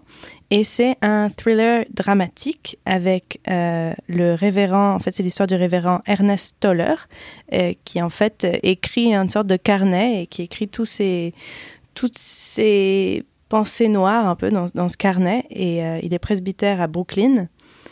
Et euh, je sais même pas comment résumer ce film. C'est vraiment... Il faut vraiment aimer le cinéma déjà pour voir ce, Ouais. pour voir ce film parce que c'est un film euh, vraiment bizarre. Il faut aimer les films indépendants aussi, à mon avis. Absolument, il faut Ouais. aimer les films indépendants, mais c'est un film formidable et c'est surtout la fin, et je vais pas vous la spoiler, mais la fin, elle est incroyable. C'est une sorte de... de... En fait, c'est intéressant parce que le film s'appelle First Reform en anglais, mais en français, la traduction a été Sur le chemin de la rédemption. Et je trouve ça très intéressant. Et, et je pense qu'il faut voir le film pour comprendre un peu euh, la façon dont les deux langues traitent le sujet. Mais la fin, c'est quand même un- une, une sorte d'ode à, à l'espoir, en fait, à l'espoir de la vie. Et euh, il y a aussi une partie du film qui est très intéressante parce qu'elle est sur l'environnement. Donc ce prêtre rencontre une famille qui est en train d'avoir des problèmes. C'est un mari et sa femme. Et en fait, le mari est un terroriste environnemental. Oh là, d'accord, ouais. Donc on est carrément... de- Mais et en fait, ça n'a un, un peu rien à voir avec l'histoire principale. Enfin, c'est vraiment bizarre comme film, mais c'est vraiment bien. Euh, Et qui est-ce qui joue le rôle principal? Ethan Hawke, voilà. Ok. Ethan Hawke, qui joue aussi euh, dans le film euh, Before Sunrise, Before Sunset, qui sont Oui, des comédies oui, euh, vachement bien avec. Julie, euh, Julie Delpy, je crois que qui Ouais, fait- ça, ouais. ouais. Mm. Ouais, il est vraiment bien comme acteur, je l'adore, et là, il est euh, absolument incroyable. Il est aussi alcoolo dans le film, enfin bref, j'en passe. euh, c'est un Oh, film très intéressant. C'est un et- prêtre alcoolo quand même. T'aurais pu nous le vendre comme ça quand même. hein. C'est un vrai Ça aurait un petit peu mieux marché que ton pitch de début là. J'avoue que j'ai pas. En fait, c'est marrant parce que j'ai Ça regardé. sentait vraiment le film indépendant que personne n'a envie de voir. Mais non, il est vraiment là, bien ce film. prêtre alcoolo, c'est plus. Prêtre alcoolo qui se bat avec ses démons noirs euh, Ouais. et qui rencontre cette famille qui va un peu changer sa vie. D'accord. Voilà, on va faire ça comme ça. Et c'est vraiment bien filmé. Au niveau de la cinématographie, si vous, vous êtes quelqu'un qui, qui est intéressé par ça, euh, je le recommande vraiment. Parce que vraiment bien filmé. Super. Ok, en huitième, euh, ça a un peu à voir avec notre conversation d'avant parce qu'en fait, euh, ça parle d'une d'une star, ça s'appelle A Star is Born. Je me Ouais. doute que tu as entendu parler en fait de ce avec Lady Gaga. avec Lady Ouais. Gaga et aussi qui a été réalisé par Bradley Cooper. Et Bradley Cooper joue, aussi de- ouais, ouais. dedans. Euh, et en fait, c'est le troisième, quand même, c'est le troisième remake d'un film qui s'appelle Une étoile aînée, qui est sorti quand même en 1937. Donc on parle d'un un troisième remake, ça fait beaucoup, Ah je trouve. même. Mais, euh, mais en fait, ça donne une certaine fraîcheur parce que, surtout au niveau de Lady Gaga, en fait, euh, c'est la première fois pour moi que je la voyais en tant que vraie, presque vraie personne, tu vois, parce qu'elle a toujours. euh, elle est toujours un peu derrière des masques, elle est toujours déguisée, elle est Mm. toujours énormément de maquillage. On fou, sait ouais. jamais Ouais. vraiment ce qu'elle pense. euh, Dans le trailer là du, du film, quand j'ai vu sa tête, j'étais là Je genre ah mais c'est qui en fait cette actrice? Ouais, non, je savais même pas que c'était Lady Gaga, je, je, la reconnais pas, je sais Non, pas mais voilà, c'est ça. Il y a une Elle est de- toujours maquillée mais au max. Ben, il y a une sorte de sincérité en fait dans ce film. Ouais. Euh, et surtout, ça parle justement des, des carrières de musique populaire qui sont vraiment très courtes aujourd'hui. Et en fait, Lady Gaga, ben, elle a quand même euh, vécu ça parce qu'elle était connue le plus entre 2010, euh, 2008 et 2012. Mais aujourd'hui, Lady Gaga, c'est un peu une, une has-been. Enfin, Ouais, ah, ouais, tu vois, c'est plus Mm. quelqu'un dont on parle dans les médias couramment. Tu vas Et- fort là, mais. ouais. non, non, mais non, c'est enfin, vrai, je pense que tu, Ouais. tu demandes aux jeunes d'aujourd'hui, Lady Gaga, c'est plus, euh, ouais, c'est vrai, c'est vrai. plus vraiment le... Mais alors qu'elle était connue il y a vraiment pas longtemps et c'était vraiment une des plus connues, tu vois. Et donc ça parle aussi de ça. Donc après, bon, c'est le, le script un peu... euh, Bah, c'est une analogie à sa carrière en fait. De- C'est ça le, le- Pas, pas exactement, parce que j'avoue que je, je, enfin, je sais pas comment elle est montée en puissance elle-même, mais c'est l'histoire d'une star très connue, de plus ou moins rock country, Hmm, qui est alcoolo, un peu moyen, qui sait pas trop, qui fait une, une crise de cinquantaine, Bradley Cooper, Ouais. et qui se retrouve dans un bar et qui rencontre cette fille euh, qui est en train de chanter dans un cabaret et euh, qui tombe amoureux et qui se rend compte qu'elle euh, c'est une super chanteuse et qu'il faut vraiment euh, la porter, euh, la porter vers le haut. D'accord. Et donc c'est un peu l'histoire de l'ascendance de cette fille, mais aussi de l'histoire de l'alcoolisme et des problèmes psychologiques de ce type euh, qui est déjà une star super connue. D'accord. Donc c'est un film qui est intéressant. Euh, je le mets en huitième parce que c'est pas non plus euh, un grand film, mais je trouve que ça traite les stars justement d'une façon plus humaine qu'on a l'habitude de voir. Ouais. Donc c'est ça qui est Intéressant. En septième, Everybody Knows. Euh, c'est un film qui a été réalisé par euh, l'homme qui a réalisé Une séparation et Le passé. C'est un Iranien, euh, un ouais. des Iraniens du cinéma le séparation, plus connu. Très, très Ouais bon film. très très bon Ouais, film, justement, une génération. Euh, mais Everybody Knows, c'est un film qui raconte l'histoire d'une femme. Et donc, elle revient à l'occasion du mariage de sa sœur. Et elle se retrouve dans son village natal, qui est au cœur d'un vignoble espagnol. Et euh, il y a des événements inattendus qui viennent un peu bouleverser son séjour et qui vont ressurgir le passé euh, Ouais. à problème, en fait. Ouais. Euh, et euh, bah, il y a des histoires de- d'enlèvement. Enfin, il y a Un beaucoup peu le huis clos euh, classique. euh, voilà, ouais. le huis clos classique. Mm. Et euh, j'avoue que j'ai trouvé le film un peu trop construit en fait. On, on voyait vraiment que c'était tous les petits morceaux avaient été ingénieurs pour arriver à ce moment-là final parce que. D'accord, un-. Enfin, tu vois, c'est vraiment. scénarisé, quoi. Ouais, voilà, très scénarisé. C'est un peu comme si tu faisais un beau papier cadeau, mais qu'en fait, à l'intérieur, euh, bah, c'était Ouais. pas, c'était pas génial. Du coup, j'étais un peu déçue par ce film et surtout par ce réalisateur qui est justement est super bon euh, euh, dans ses personnages. Euh, donc voilà, celui-là, il est bien, mais pas pas génial. Enfin, j'étais un peu déçue. Euh, sixième, c'est aimer. non, pardon, ça s'appelle plaire, aimer et courir vite. Et donc, ça se situe en 1990 et c'est l'histoire d'Arthur qui a 20 ans et qui est étudiant à Rennes et sa vie bascule le jour où il rencontre Jacques, qui est un écrivain qui habite à Paris, qui est bien plus âgé que lui. Et euh, le temps d'un été, Arthur et Jacques, euh, bah, ils vont, ils vont s'aimer en fait. Et euh, Ils vont s'aimer. en fait, euh, Ouais. euh, malheureusement, Jacques est malade, il a le sida. D'accord. Et donc, c'est un peu cette histoire. Donc, on pourrait- Ouais, j'en ai entendu parler de ce film. Ouais, Mm. il est, c'est un très bon film, vraiment. Ouais, il a En reçu des fait, très très bonnes critiques. Ouais, ouais, ouais, tout Mm. à fait. C'est une chronique douce, mais aussi un peu déchirante quand même. Ah bah j'imagine Et c'est une œuvre qui est très mélancolique et qu'en fait, on pourrait presque comparer à, à 120 battements par minute parce que ça parle aussi de la lutte du sida. Mm. Mais en fait, je trouve que ça n'a rien à voir et justement, ça gagne à être connu ce film-là en particulier parce que 120 battements par minute, si vous l'avez vu, c'est plus une œuvre de combat. Ouais. Alors que euh, euh, Plaire, aimer et courir vite, c'est une œuvre un peu romanesque. C'est plus une histoire qui euh, met en toile de fond le sida et les hommes gays, etc. D'accord, ok. Mais très intéressant, très beau film. Donc je recommande. Euh, en numéro 5, on a L'île aux chiens de Wes Anderson. Euh, Mhm. donc euh, c'est un super film de Wes Anderson, honnêtement. Ah, j'ai toujours pas vu. Euh, Ouais, il est vraiment cool. euh, il est vraiment bien fait.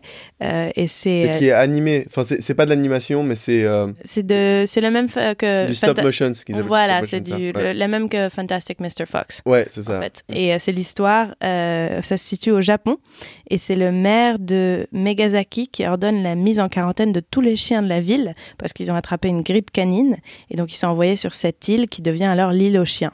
Et en fait, euh, il y a un jeune garçon, Atari, qui a 12 ans. Euh, il vole son avion pour se rendre sur l'île pour retrouver son compagnon favori, son chien. Oh, trop mignon. Spots. voilà, il est aidé Ouais. d'une bande de cinq chiens intrépides et attachants. Euh, et en fait, il découvre une menace sur la ville. Euh, vraiment super film. C'est dans le même, vraiment dans la même veine que Fantastic Mr. Fox, mais qui gagne à être connu.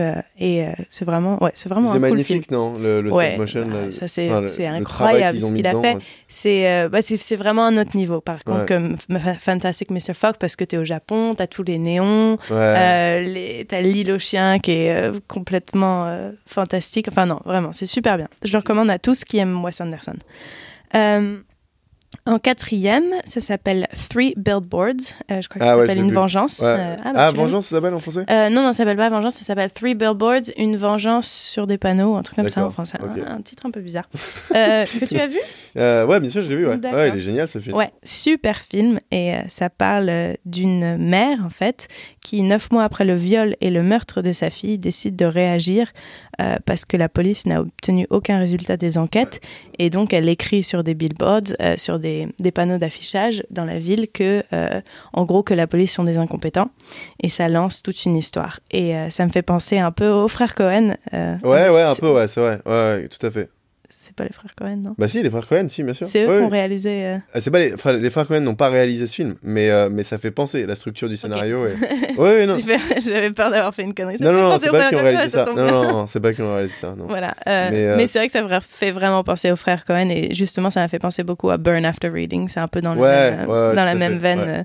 Mais il est super bien ce film. Il est, il est vraiment marrant en plus. Il y a vraiment des, des moments que l'histoire d'humour. est tellement, enfin, c'est elle est sombre. Hein. L'histoire est très sombre mais il y a des moments qui sont très thématiques aussi, il y en a Mm. qui sont très très lourdes quand Ah même. bah oui quand même c'est un viol et euh, Ouais, puis un autre qui un meurt meurtre, quand même. ouais. Euh, Enfin, c'est- euh, ouais, c'est très très dur, mais en même temps, il y a aussi une profondeur des personnages qui est elle, tellement elle bien est construite. magnifique. Ouais, Magnifique. tous les personnages sont tellement attachants, alors qu'en plus, c'est vraiment tous des losers un peu hein, quand même. Bah ouais.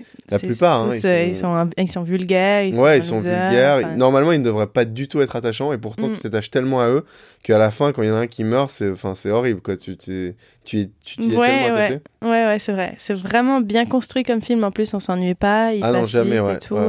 Et, tout. puis, c'est intéressant. Il y a une réflexion derrière vraiment de, de, euh, de la police, en fait, en général, du travail de la police aux États-Unis aussi, euh, tout ça. Donc, vraiment un film très intéressant. Je le recommande à tous. Euh, en troisième, euh, bah, c'est l'Oscar de bah, l'année 2018. Euh, et c'est Call Me By Your Name, Ouais. que j'ai dû mettre dans mon classement parce que c'est un de mes films favoris. Je l'ai déjà vu trois fois. Ah oui, quand même. Euh, D'accord. Et ça parle d'un jeune garçon qui s'appelle Elio, qui a 17 ans et qui passe ses vacances dans une villa italienne avec sa famille. Et il joue, il est, et en fait, il écrit de la musique classique, c'est un peu un surdoué. Euh, et son père, c'est un professeur assez connu dans une université euh, qui un étudiant en fait qui, qui invite un étudiant à venir étudier son, son master sa thèse en fait euh, dans cet endroit et l'étudiant s'appelle Olivier c'est un séduisant américain qui prépare son doctorat et en fait Olivier et euh, Elio vont vont tomber amoureux, en fait, l'un de l'autre. Et c'est une histoire compliquée parce qu'il a quand même bien. Enfin, je pense qu'il a peut-être 26 ans ou 25 ans ou un truc comme ça. Euh, et euh, Elio en a 16. Et, euh, et c'est toute l'histoire de. Euh, c'est vraiment l'histoire de, de l'amour, du premier amour en fait. Ok. mais c'est vraiment bien raconté et c'est un regard vraiment très frais. Et aussi la cinématographie est absolument incroyable. Je crois que ça a été tourné en 35 mm. Wow. Euh, et la Et lumière ouais, est magnifique, c'est que de la lumière naturelle. Euh, les couleurs sont super belles, c'est vraiment bien filmé. Ouais, vraiment très très beau film. Et euh, surtout bah, ce regard un peu frais sur l'amour euh, entre deux hommes. Et, euh, et voilà, Euh, super film. Et la, la musique est vraiment bien aussi dedans. Ok. Voilà. Call Me By Your Name. Après, Call Me By Your Name, c'est un peu compliqué parce qu'aux États-Unis, il y a eu énormément de, de, de débats par rapport au fait que euh, c'est plus ou moins. euh, comment on appelle ça Parce qu'il a 17 ans et qu'aux États-Unis, c'est pas légal Ouais. entre deux personnes. Mais euh, en Italie, c'est légal à partir de 15 ans, il me semble. Qu'est-ce que tu veux dire par légal entre quoi? Tu veux dire Bah, euh, c'est du détournement de mineurs dans ce cas-là, tu vois. Sauf ouais. que ça l'est pas en Italie. Et donc, en fait, ça a été vraiment mal vu aux États-Unis. Ah, ok, d'accord. à ce niveau-là, ils ont été là, oh my god, Ouais, il a ont tourné ça en 25 Italie, ans. mais le, le film est américain en fait, produit euh, Voilà, par il des est Américains. produit, sûrement. euh, ouais, exactement.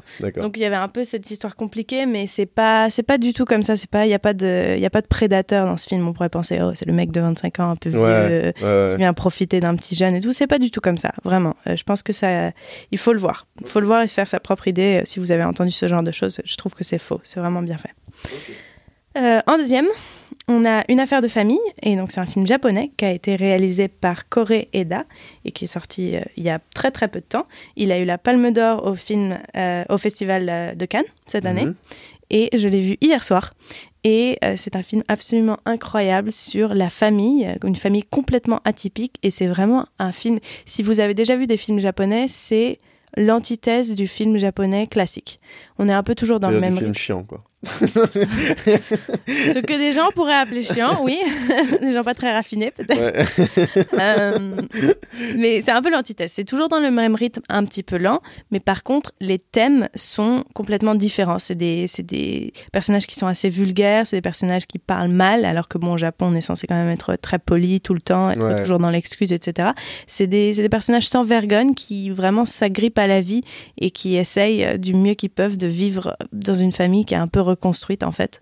Euh, et euh, et il y a deux personnages principaux, deux enfants qui sont vraiment incroyables et qui volent dans les magasins pour essayer d'aider leur famille et tout. C'est toute cette histoire, c'est vraiment magnifique comme film.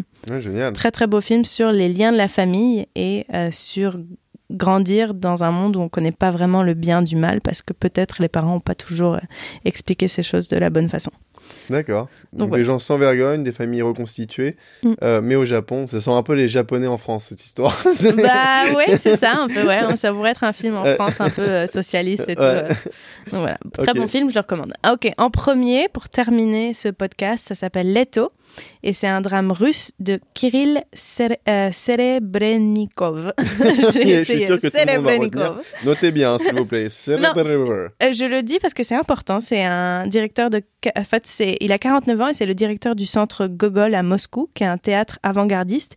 Et en fait, il a été euh, assigné à résidence depuis plus d'un an, Wow, donc plus ou moins en prison, euh, parce qu'il a été accusé par le ministère public d'avoir participé à un détournement de, de subventions à hauteur de 1,6 million d'euros. Et euh, même, ouais. son procès s'est ouvert le 7 novembre. Mais c'est intéressant ce film qui sort parce qu'en fait, dans un contexte comme celui-là, le contexte de sa vie, au, euh, au réalisateur, c'est qu'en fait, ça prend euh, des allures un peu de. de. Attends. Des allures d'accusation euh, carrément au, euh, au régime euh, de, de l'URSS à ce moment-là, mais au régime de, de, de la Russie en ce moment parce qu'en fait, on lui reproche de, la non-existence d'un spectacle Mhm. qui est en fait quand même à l'affiche dans, dans son théâtre. Donc ça n'a pas vraiment de sens, la, la façon dont il est ouais. accusé. Donc on pense qu'il a été accusé à tort. Et donc justement, ce film qui sort et qui dénonce un peu euh, l'oppression de l'URSS contre la musique à ce moment-là, le rock, c'est l'histoire d'un groupe Ouais. de rock euh, qui sort dans les années euh, 70. Euh, et... euh, et donc c'est marrant parce que pendant le film, on voit des concerts de rock avec des gens assis dans des chaises.